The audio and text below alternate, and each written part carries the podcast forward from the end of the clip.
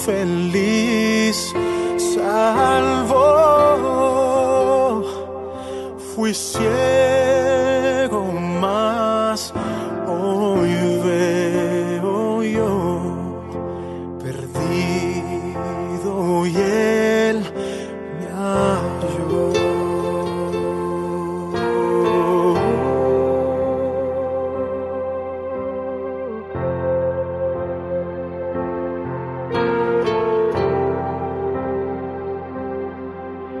Su gracia me enseñó a temer, mis dudas ahuyentó.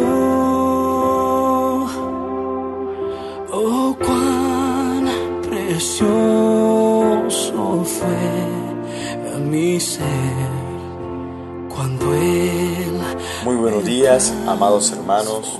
Que la paz del Señor esté con todos ustedes. En esta mañana no podemos olvidar que el Espíritu Santo de Dios ha sido derramado en nuestras vidas, se ha manifestado nuestro Señor a través de su benignidad.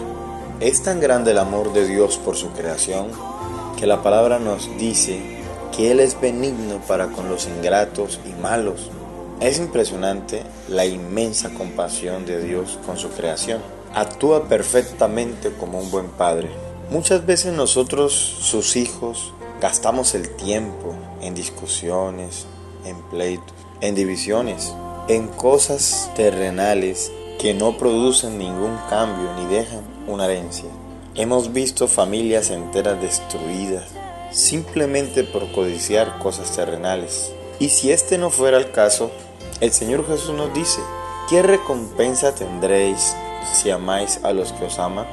¿No hacen también esto los publicanos? Y si saludáis a vuestros hermanos solamente, ¿qué hacéis de más? ¿No hacen también así los gentiles? Sed pues perfectos, como vuestro Padre que está en los cielos es perfecto. ¿Será posible ser perfecto? La perfección que nos muestra Dios hablando de este aspecto de la benignidad que posee, Él está esperando de que nosotros aprendamos a amarnos, que de esta forma alcancemos esa perfección que Él espera. Un Dios que ama sin tener preferencias, un Dios que hace salir el sol sobre malos y buenos y que hace llover sobre justos e injustos. Ese es el amor del Padre y esa es la perfección que Dios quiere que alcancemos. Una buena pregunta es, ¿estás dispuesto a colocar la otra mejilla? ¿Estás dispuesto a despojarte de lo que tanto te ha costado para bendecir a otros, para proteger a otros? Es sorprendente ver la manera en la que Dios quiere que vivamos. Muchas veces la gente en la calle, en la iglesia, en el trabajo, en la casa, nos ofenden, nos atacan, nos hieren. ¿Cómo respondemos hacia eso? Se nos olvida muchas veces quiénes somos como hijos de Dios y nos ponemos muchas veces en el mismo lugar que ocupan nuestros enemigos.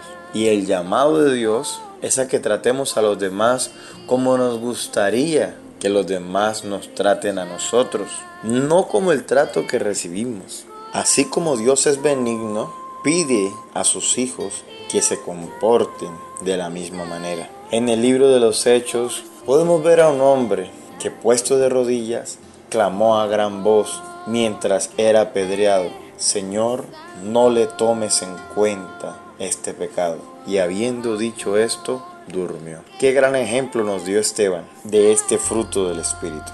Oremos. Padre, en el nombre de Jesús, en esta hora agradecemos nuevamente tu benignidad. Señor, a veces andamos por el mundo haciendo cosas, Señor, que no te agradan. Tú nos mandas amar, amar, Señor, en todo momento, a ser compasivos, a tener esa misericordia que hemos recibido de tu parte. Espíritu de Dios, manifiéstate en nuestra vida, permítenos honrarte, no queremos entristecerte ni apartarte de nosotros. Enséñanos a amar sin esperar nada a cambio. Enséñanos a dar aun cuando el trato que recibamos es negativo. Espíritu de Dios, te necesitamos más cada día. Quita de nosotros la altivez, el orgullo, el odio, el egoísmo y danos la libertad que necesitamos en ti para testificar del fruto de tu Espíritu. En el nombre de Cristo Jesús te damos gracias. Amén. Su gracia me salvó. Fue por amor, su gran amor, su gracia me